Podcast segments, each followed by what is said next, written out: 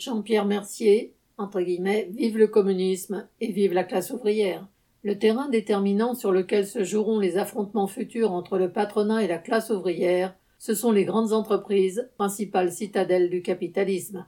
Et c'est en prenant les citadelles que l'on gagne les grandes batailles. Bloquer une grande entreprise, c'est paralyser l'économie d'une ville ou d'une région entière, c'est instaurer un certain niveau de rapport de force. De ces grandes entreprises dépendent des dizaines de sous-traitants qui peuvent être gagnés par la grève.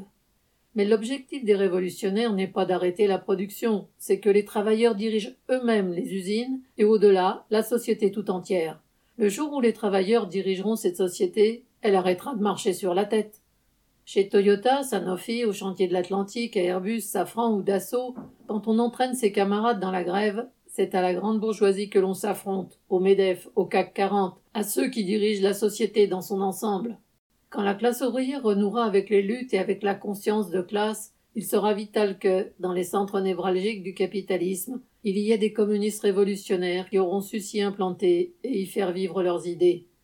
Il est interdit d'y faire de la politique, d'y diffuser des tracts ou d'organiser une réunion politique.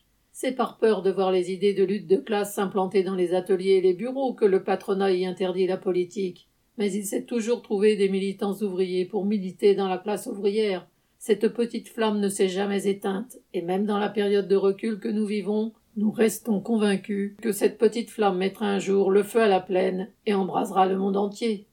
Sous la pression des luttes du mouvement ouvrier, le patronat a dû céder le droit pour les travailleurs de former des syndicats.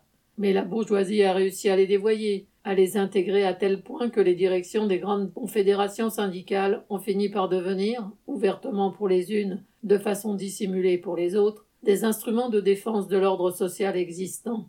Ces responsables syndicaux partagent avec le patronat la volonté affirmée d'empêcher les travailleurs de faire de la politique. Lutter pour l'augmentation des salaires n'est pas contradictoire mais complémentaire avec le fait de lutter pour l'abolition du salariat et de la propriété privée.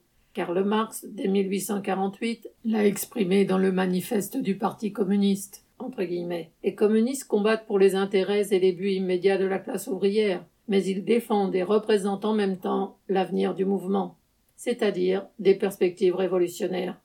Ce sont toujours des militants politiques qui ont créé et animé les syndicats, qu'ils soient anarchistes, socialistes ou communistes. Même dans les périodes de recul du mouvement ouvrier organisé, de démoralisation des travailleurs comme aujourd'hui, il nous revient de garder nos idées bien vivantes et plus encore dans les périodes de remontée des luttes où la présence de révolutionnaires sera décisive pour ne pas voir les combats des travailleurs menés dans une impasse. Le rôle des militants communistes est de populariser et faire connaître cette idée fondamentale que les travailleurs ont la force de changer et diriger le monde. Cela commence aujourd'hui par apprendre à diriger leurs luttes et leurs organisations pour que les grèves et les syndicats soient dirigés de bas en haut et non de haut en bas. Les forces de la classe ouvrière sont intactes. Sans le monde du travail, rien ne fonctionnerait. Ce qui lui manque, c'est la confiance dans sa force collective.